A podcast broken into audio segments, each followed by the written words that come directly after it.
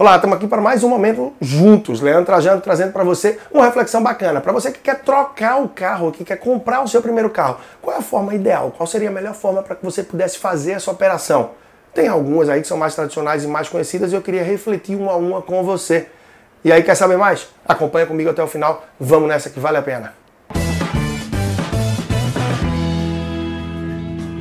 E a forma mais tradicional, a forma mais comum da gente ver boa parte dos brasileiros comprarem ou fazerem a troca do seu carro é através do financiamento. O financiamento é fruto do imediatismo. A pessoa sabe que sim, vai pagar um valor muito maior no final, mas é fruto do imediatismo por quê? Porque você dá um sinal naquele carro, às vezes um sinal muito pequeno, um sinal maior, que pode aí te ajudar nesse contexto, nesse prazo do financiamento, mas você já sai com o carro na hora, você já sai com sua moto, com seu veículo na hora. Então isso ajuda bastante. O imediatismo faz com que você assuma uma despesa maior e por longo prazo. Imagina só se você for pagar com 36 meses, com 48 ou 60 meses. Muito provavelmente, no final desse ciclo de pagamento, você já vai querer trocar esse veículo, você já vai querer trocar essa moto. E o que é que acontece?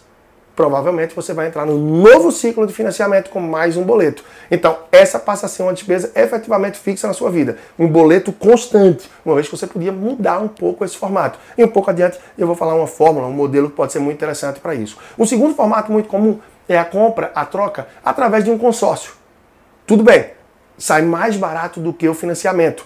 Porém, vem com alguns juros ultrajados, disfarçados aí de taxa de administração, um seguro, um fundo de reserva do grupo.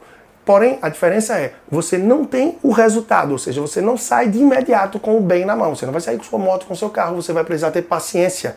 Imagina só que num grupo, por exemplo, de 60 cotas, de 60 pessoas, você pode ser o último a ser sorteado e tirar esse veículo apenas com 5 anos. Se você já tem um carro e se planejou para fazer isso de uma forma que poderia tirar adiante, ok. Mas se você tem uma necessidade rápida, você só vai conseguir isso através de um lance. E no começo dos grupos de consórcio, costuma se ter lances mais altos. E isso pode ser um pouco penoso para você e fazer com que você atrase esse objetivo de ter o carro, sobretudo se é para uma finalidade de trabalho, que vai interferir um pouco no teu dia a dia. E lembrando, é sim mais barato do que o financiamento, mas não é a forma mais saudável financeiramente de adquirir um carro, que sem dúvida seria à vista. Mas, poxa, Leandro, não é tão fácil comprar um carro à vista. O carro financiado é coisa de brasileiro, é muito comum, se tornou muito comum, muito natural. Um carro comprado à vista é uma forma totalmente real se você parar para pensar que, por exemplo, você é muito novo e quer comprar o seu primeiro carro daqui a dois anos, ou se você já tem um carro e quer trocar daqui a um, dois ou três anos. Eu te pergunto, em uma outra situação, quanto você admitiria botar de parcela no teu orçamento para a troca, para a compra desse carro? Um exemplo, mil reais. Mil reais ao mês. Se você só vai trocar o carro, comprar o carro em dois anos, daqui a dois anos, sem contar com juros compostos, você vai ter juntado aí pelo menos seus 24 mil reais. Com juros, a depender do investimento, você vai ter um plus a mais. E aí, se você for comprar um carro, por exemplo, de 40 mil, certamente você só vai precisar financiar cerca de 15 mil. Ou você poderia tentar uma carta de crédito de 15 mil através de um consórcio. Então, a força que você pode ter para juntar esse dinheiro e fazer a compra à vista pode ser bastante benéfica. E imagine agora uma pessoa que tem um carro e que vai trocar. Passa dois anos já se pagando esse valor. Primeiro, você não vai pagar juros, você vai receber juros nesse valor. E ao fim de dois anos, você vai ter aí seus 24 mil. Se você vende o seu carro por 26 mil, por exemplo, você vai ter os 24 mil, pelo menos, que você poupou ao longo desse período, claro, acrescido de um juros, e os 26 mil da venda do seu carro. Você vai poder comprar um novo carro no valor de pelo menos 50 mil e à vista. E é esse o conselho que eu deixo no final. Que você entre nesse ciclo.